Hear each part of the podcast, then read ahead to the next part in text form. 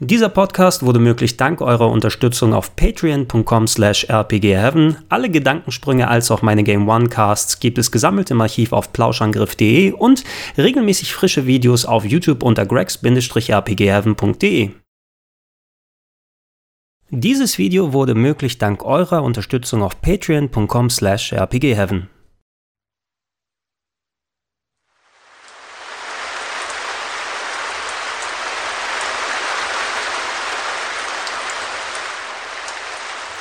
Schönen guten Tag und herzlich willkommen zu einer weiteren Ausgabe des Gedankensprung-Podcasts hier auf grex-rpgheaven.de. Und heute will ich euch was ein bisschen zum Thema Halloween erzählen. Also nicht zum Feiertag, nicht zu Gib mir was Süßes, sonst gib Saures, sondern zur Halloween-Film-Horrorserie, die ja, falls ihr es äh, mitbekommen habt, solltet ihr eigentlich, wenn ihr so ein bisschen Horrorfilm-affin gewesen seid, gerade mit einem neuen Film in die Kinos gekommen ist, äh, den ich mir vorab angucken durfte. Da gab es äh, ein Screening, was ähm, gemeinsam mit den Kollegen von Universal für die Rocket Beans Community organisiert wurde, wo man sich das vorab im UCI-Kino angucken konnte. Und äh, ich durfte diesen Event äh, dankenswerterweise hosten und die Leute dort begrüßen begrüßen und sagen, hey, schön, dass ihr da seid, schön, dass ihr mit uns gemeinsam hier Halloween schauen wollt. Und bei der Gelegenheit habe ich natürlich auch den Film mir vorab angeschaut. Äh, nicht nur, weil gerade der Schocktober ist, ne, weil es gerade in der gruseligen Zeit des Jahres äh, hier richtig abgeht. Ähm, da nochmal, um den kurzen äh, hier Abriss äh, nochmal zu machen. Natürlich äh, hätten Kollege Daniel und ich auch euch dieses Jahr direkt Anfang Oktober gerne wieder Horrorfilm-Empfehlungen gegeben. Leider hat es nicht ganz so gepasst von unseren privaten Verpflichtungen. Ich war ja noch für zwei Wochen in Japan bis Anfang Oktober rein und gerade als ich zurückgekommen bin, ist Kollege Daniel dann mit der Familie unterwegs gewesen. Haben wir es bisher nicht geschafft, uns zusammenzusetzen und euch Video-Reviews zu geben. Das wollen wir hoffentlich in Bälde nachholen, irgendwann im, im Scary Vember oder, oder Scary Sember oder wie man es auch immer nennen möchte, dann nochmal nachholen und, und das machen. Aber dafür gab es ja zum Beispiel das äh, Let's Play zu Luigi's Mansion, das ich äh, hoffentlich dann bald, äh, wenn die Zeit Zeit wieder da ist, dann mit euch abschließen möchte. Es gab diese zwei Retro-Club-Specials, die wir gemacht haben und noch mehr Geschichten darüber hinaus. Und natürlich, auch wenn äh, wir die Horrorfilm-Empfehlungen nicht machen konnten, habe ich mich mit Horrorfilmen selbst beschäftigt. Ich habe mich gefreut, dass ich Halloween dann schauen kann bei diesem Screening. Ich hätte mir sowieso das angeguckt, denn auch wenn Halloween nicht unbedingt als Horrorfilmserie meine liebste aller Serien ist, ähm, ich habe mit bestimmten Teilen so eine gewisse Bindung so weiter dazu, ähm, ist es dann noch in meinem Interessenbereich A, weil das erste Halloween einfach der Prototyp jedes Slasher-Films gewesen ist. Anfangs äh, 19, äh, oder ja, Ende der 70er, als der Film erschienen ist, ähm, eines der Frühwerke von John Carpenter. Der hat einfach alles das fix gemacht, wie das äh, Slasher-Genre dann noch und nöcher ihre Kopien und Adaptionen dann gemacht hat, hat viel davon mitbestimmt, wie das Horrorkino der 80er, 90er und 2000er ausgesehen hat. Das fußt alles so ziemlich auf den, auf den Sachen, die, die Halloween damals innoviert hat. Und ähm, es feiert, und das ist, glaube ich, auch einer der Gründe, warum der Film dann mit erstellt wurde. Die Serie feiert so in Bälde ihr 40-jähriges Jubiläum und das durfte ich kürzlich auch feiern, denn ich bin äh, Jahrgang 78, Ende 78 geboren und habe gerade meinen 40. Geburtstag gefeiert und ähm, dadurch, dass das Halloween quasi so parallel mit mir groß geworden ist, ist da so eine, so eine dezente leichte Bindung mit dazu. Wobei, ich muss eben sagen, der erste Film von John Carpenter ist richtig gut, ist natürlich dadurch, dass er so viel inhaltlich, strukturell kopiert und adaptiert wurde, ähm, ja, wenn man sie heutzutage schaut und äh, einfach drei Millionen Slasher-Filme gesehen hat, da wird er einen vielleicht nicht mehr so schocken, wie er es damals Ende der 70er, Anfang der 80er gemacht hat, wo die meisten ihn dann gesehen haben, ähm, weil das alles mittlerweile nach Klischee wirkt, was damals innoviert wurde und nicht mal so neu und so frisch wirkt. Nichtsdestotrotz, es ist immer noch ein sehr guter Film. Ne? Es ist ein methodischer Film, ist ein bisschen langsam gepaced, aber stimmungstechnisch und diese fantastische Melodie, die John Carpenter gemacht hat, wirklich ein ganz, ganz großes Ding. Wo schwierig wird, ist dann bei den Sequels. Und ähm, den, den allerersten, den habe ich häufiger mal geschaut. Ich weiß nicht, wann war das letzte Mal, müsste vor ein paar Jahren gewesen sein, weil es einfach ein guter Film ist und von John Carpenter. Die anderen Filme habe ich maximal einmal gesehen. Ne, ähm, und nicht direkt zum Release, da war ich einfach zu jung bei den meisten Sachen, aber viel ist mal im Fernsehen gelaufen oder mal auf VHS äh, nachgeholt oder dann nochmal zusammengefasst. Äh, da hatte der, der Angry Video Game Nerd, der James Rolfe, der hatte hier seine äh, Monster Madness Serie, da hat er die Sachen auch nochmal sehr humorvoll zusammengefasst, was da eigentlich für absurde Sachen passiert sind innerhalb der Halloween-Serie. Wenn ihr den ersten Teil geguckt habt, ihr könnt den zweiten maximal mitnehmen, weil der äh, setzt zumindest storytechnisch direkt daran an, wo der erste aufgehört hat. Aber der dritte Teil, da gab es nicht mal Mike Myers als ähm, Bösewicht, der unterwegs gewesen ist. Und ab dem vierten Teil wurde das einfach alles sehr abstrus, low-budgetig. Da waren irgendwelche Nichten dabei und äh, irgendwelche Sekten, die Mike Myers nachgestiegen sind und äh, ungewollte Schwangerschaften. Und Paul Rudd war auf einmal böse und Dr. Loomis hatte irgendwelche Zeichen auf der Hand und ein Steinkreisel und ein böser Doktor war irgendwie unterwegs. Das wurde alles ganz, ganz blöder Kokolores. Ne? Und irgendwann wurde die Serie ja auch nochmal versucht, wieder zu resurrecten. Ne? Und ein, ein freudscher Versprecher, weil es, es gab ja doch ein Halloween Resurrection. Ne? Das war doch der Teil, der dann nach Halloween Age 20, Halloween H2O vor 20 Jahren gekommen ist. Damals zum 20-jährigen Jubiläum von Halloween haben sie hier Jamie Lee Curtis als Hauptdarstellerin, als Laurie Strode, der, wie ihr Charakter hieß im ersten Teil, nochmal dazugeholt und wollten dann, ja, nachdem Horrorfilm wieder ein bisschen so salonfähig dank Scream geworden ist, dann wieder so weitermachen. Das war ja auch durchaus passabel. Das ist heutzutage ein bisschen cheesy, wenn man sich Age 20 dann nochmal anguckt. Aber ey, der die, die hatten ein paar nette Ideen und auch eine Konfrontation zwischen Jamie Lee Curtis und Mike Myers, äh, zwischen Laurie Strode und Mike Myers als, als Charaktere, die dann durchaus interessant designt wurden. Aber von da aus ist die Serie wieder in den äh, ja, Schwachsinn abgeglitten. Äh, wir hatten dann auf einmal Buster Rhymes da, der unterwegs gewesen ist und irgendwelche Found-Footage-Reality-Show-Kacke, die mit reingepackt wurde. Und äh, dann wurde es ja zwischendurch nochmal richtig splatterig. Ne? Dann kamen ja auch die äh, Halloween 1 und 2 Neuauflagen von Rob Zombie, der der einfach mal brutalen Hardcore-Splatter daraus gemacht hat, äh, was zwar durchaus häufig mal in den älteren Filmen vorhanden war, die durchaus mal brutal und splatterig gewesen sind, aber nicht in dem Ausmaße. Und dann war irgendwann auch mal gut. Ne? Mit Mike Myers. Die Geschichte war irgendwie auserzählt. Was will man denn da nochmal machen? Hat man sich gedacht, anscheinend hat jemand jetzt die Idee gefunden und ähm, da sind wohl einige Faktoren mit reingespielt, dass dieser Film jetzt so gemacht wurde und erschienen ist. Ähm, zum 40-jährigen Jubiläum der Serie hat man eben ähm, sich so ein spezielles Konzept ausgedacht und das darf man sich wohl anscheinend jetzt aussuchen als Filmschaffender, dass man sagt, hey, ich finde eigentlich diese ganzen Sequels, die gekommen sind, die finde ich zählen nicht. Das ist egal, was storymäßig in, dem, in dem passiert ist. Ich mache jetzt eine Fortsetzung zu dem ersten Halloween-Film oder zumindest zu den Ereignissen, die im ersten und gegebenenfalls auch zweiten dann passiert sind, weil die ja zusammenhängen. Aber das sind, das ist die, die Ereignisse, die sind passiert in meiner Filmwelt und äh, alles, was danach kam, das ist alles, blöd, muss keiner dran denken, braucht keiner beachten. Bei mir geht es 40 Jahre weiter und ich zeige die gleichen Charaktere, die wir vor 40 Jahren im Carpenter-Film gesehen haben nach 40 Jahren, die mit ihrer Situation zurechtkommen und sich was Neues entspinnt und wir einen neuen Horrorfilm machen. Sie haben es auch dann nicht Halloween Age 40 oder irgendwie so genannt oder Halloween The Halloweening und so weiter, sondern der Film heißt einfach Halloween. Ja, wenn ihr Reviews und andere Sachen seht, dann ist nochmal die 2018 in Klammern da hinten, damit man es irgendwie inhaltlich nicht mit dem äh, alten Stuff dann verwechselt. Und äh, ja, das war wohl die Grundidee, dass man ihr den Zuschlag bekommen hat, diesen Film zu machen. Der hat anscheinend auch nicht so ein ultra hohes Budget gehabt. Äh, Blumhouse Studios, das äh, Filmstudio, das äh, schon viel so eher im Low-Budget-Bereich, aber kreativen Horror produziert hat, äh, war von denen nicht ähm, hier, wie ist der, It Comes at Night? Müsste, glaube ich, auch so ein Blumhouse-Film gewesen sein. Ne? So kleine, kreativere Horrorfilme, die nicht unbedingt auf ein Riesenbudget hingehen, aber dann doch mit einer cleveren Idee aufwarten und dann dem Horrorgenres, äh, für, das Horrorgenre doch was Neues äh, bieten und, und äh, wieder ein bisschen frischen Winter reinbringen. Also das, das sind eigentlich ganz gute Voraussetzungen, dass man vielleicht dann, oh, die haben eine coole Idee gehabt, was sie mit dem machen können und die haben sich wahrscheinlich was dabei gedacht. Also wird es ein doch innovative und coole Idee, die sie hier machen können. Jetzt habe ich diesen Film gesehen und ich muss sagen, ja, innovativ geht so ein bisschen anders.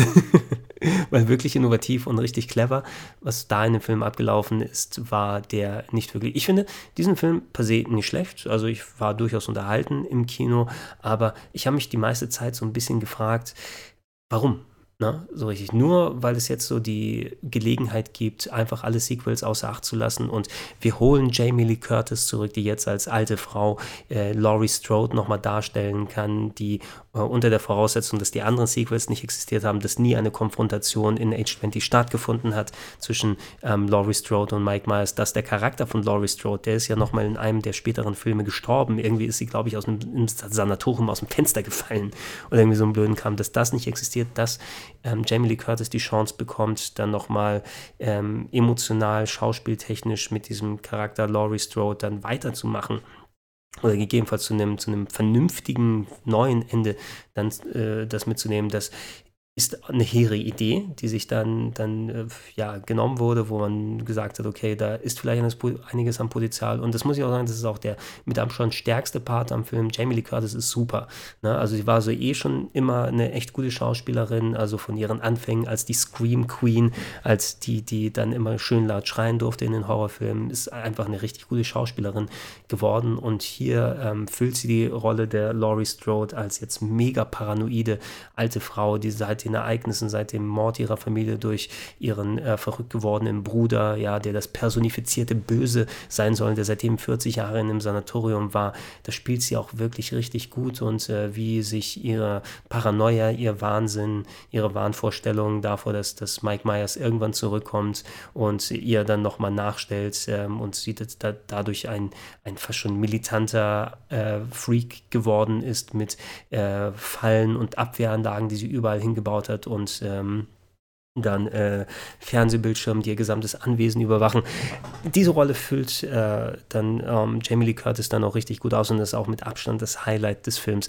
Was drumherum gemacht wurde, ist fast schon ein bisschen konventionell. Was in dem Film viel verwendet wird, ist so ein bisschen, oh, wir nehmen ein Element, eine Bildsprache, eine Szene aus dem Original und wir drehen sie so leicht um, damit man sagt, oh, guck mal, die Bildeinstellung kenne ich, ne? Und äh, da haben sie sich was Interessantes überlegt. Für mich wirkte es aber häufig äh, dann so, oh, jetzt weiß ich ziemlich genau, was nächst als nächstes passieren will, weil ähm, das ist eine Einstellung, die wurde nicht nur im ersten Halloween so gezeigt, sondern x-fach zitiert.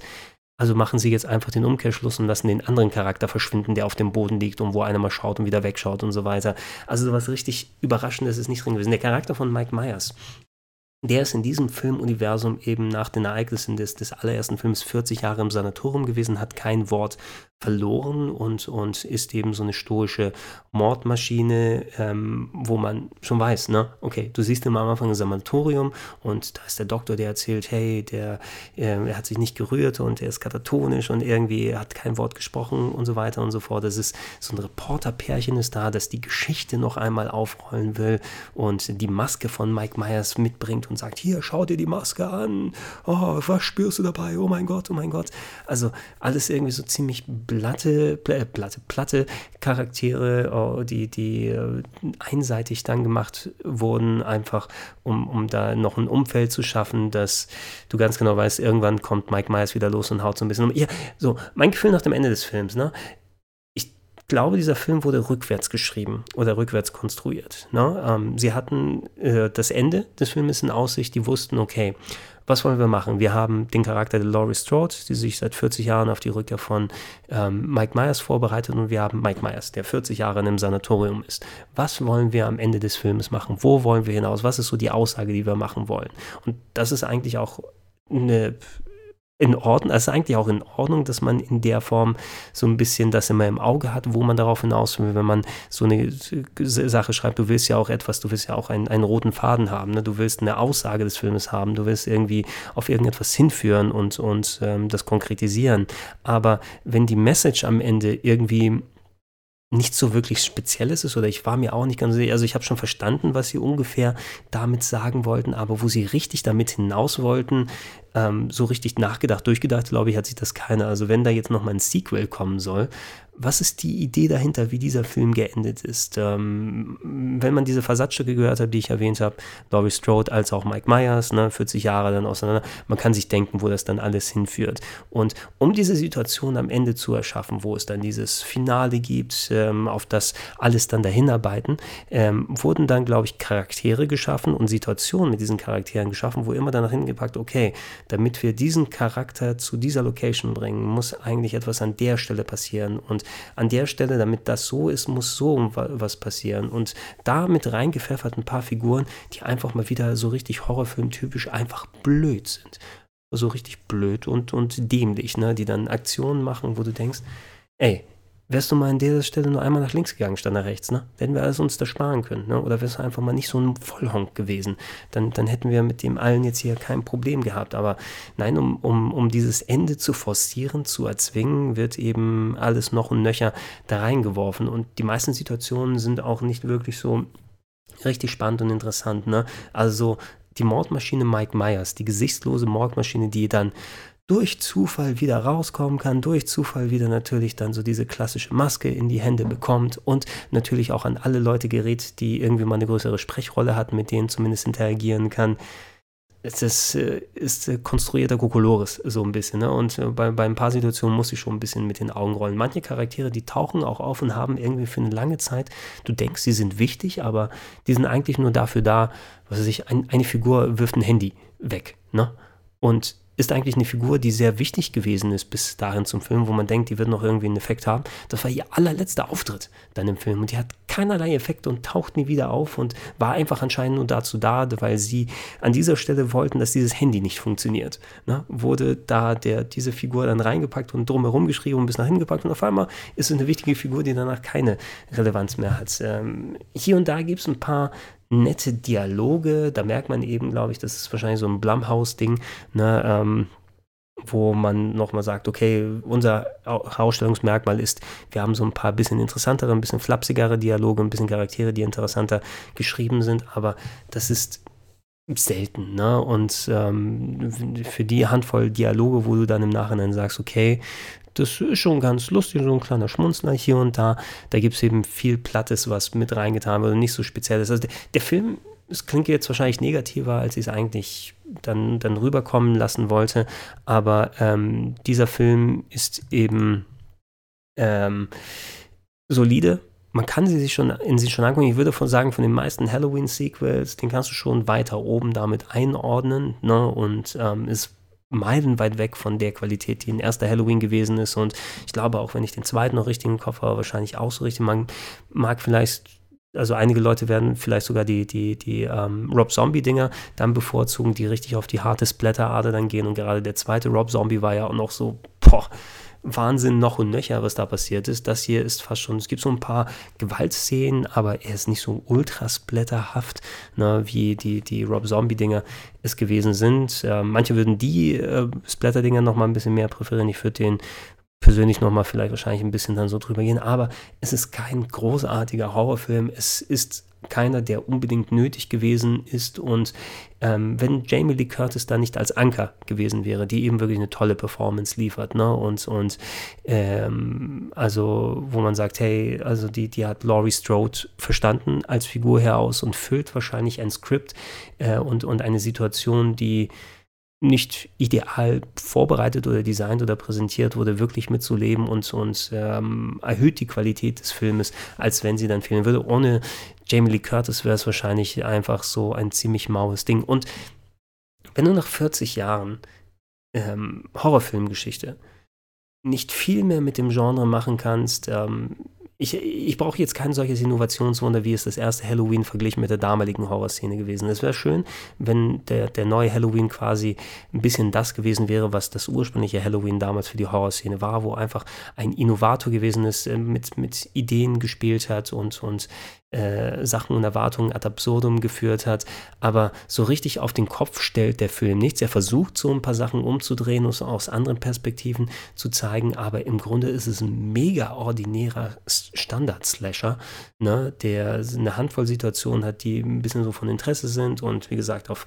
so diese Konfrontation hinaus arbeitet, die die Leute seit 40 Jahren anscheinend erwarten und äh, wo es auch, auch durchaus unterhaltsam ist, wie das dann präsentiert und gezeigt wird, aber dieser Film innoviert so gut wie nicht und, und ist teilweise hier und da ein klein wenig lachhaft und manche Charaktere hätte man sich auch gleich so richtig sparen können. Also am Ende bin ich so ein bisschen drüber geblieben. Ich hatte so einen 15 Minuten Kurzfilm, wo man so eine Handvoll Szenen gezeigt hat, damit ich nur mit Laurie und mit äh, der näheren Familie und Mike Myers zu tun habe, hätte wahrscheinlich mich mehr interessiert, als die anderen Dummbats mir so richtig anzugucken. Ähm, ich habe jetzt nicht die vergleichbaren Kritiken gesehen. Ich habe so hier gehört das durchaus der Tenor ähm, durchaus Positives gegenüber dem Film. Vielleicht ist es so ein bisschen so die Situation unter den, äh, ein, unter den Blinden ist der Einäugige der König. Ne? Ähm, wenn du schon einen passablen und soliden Film bekommst in einem Meer aus wirklich miesen Sequels, dann sticht er nochmal heraus. Aber man sollte trotz der Lobpreisung jetzt keine Innovationsbombe und den Halloween-Film schlechthin dann erwarten. Wenn, wenn der beste Teil deines Films ne, die klassische Carpenter-Musik ist, da hast du vielleicht ein bisschen was falsch gemacht, wenn die dann nochmal eingespielt wird und sie natürlich immer noch funktioniert. Aber es wirkt dann auch eben, es wirkt cool, wenn die alte Halloween-Musik eingespielt wird und ich liebe sie, aber es wirkt dann auch halt backen, so ein bisschen. Ne? Hätte man vielleicht da noch sich was anderes überlegen können, was anderes machen können. So ist es mir ein bisschen eine zu eine sklavische Reverenz gegenüber dem originalen Halloween und äh, mehr der Bildsprache des originalen Halloween und so visueller Geschichten und, und Kleinigkeiten und nicht mehr dem Wirkungsgrad und, und der Qualität des ersten Halloween. Ne? Es ist kein Film, der sich darauf bezieht, was Halloween eigentlich gewesen ist, sondern es ist einer, der sich an der Oberfläche bedient und sagt, was wäre, wenn es 40 Jahre später wäre und sich die Rollen angepasst hätten. Nichtsdestotrotz, ich hatte, ich hatte durchaus meine Unterhaltung im Kino. Ich bin auch froh, dass ich den gesehen habe, aber ich würde nicht sagen, dass er der Horrorfilm schlechthin ist, der das Genre neu definieren mag. So, das war meine Meinung zum Halloween-Film. Wenn ihr den gesehen habt, gerne unten in die Comments reinschreiben. Habt ihr das anders gesehen als ich? War es für euch der beste Film aller Zeiten? Fandet ihr den absolut schrecklich? Also gerne eure Meinung nochmal in die Comments mit rein. Und ähm, ja, ich hoffe, dass sich Kollege Daniel und ich bald zusammensetzen können und euch mehr Horrorfilm-Tipps dann geben können und nicht die anderen Schocktober-Sachen dann abschließen. Ansonsten bedanke ich mich fürs Zuhören und Zuschauen. Ähm, neue Videos auf cracks-rpgheaven.de, Podcast gesammelt auf plauschangriff.de und natürlich, wenn ihr mich unterstützen wollt, patreon.com slash rpgheaven. Da würde ich mich freuen. Bis dann.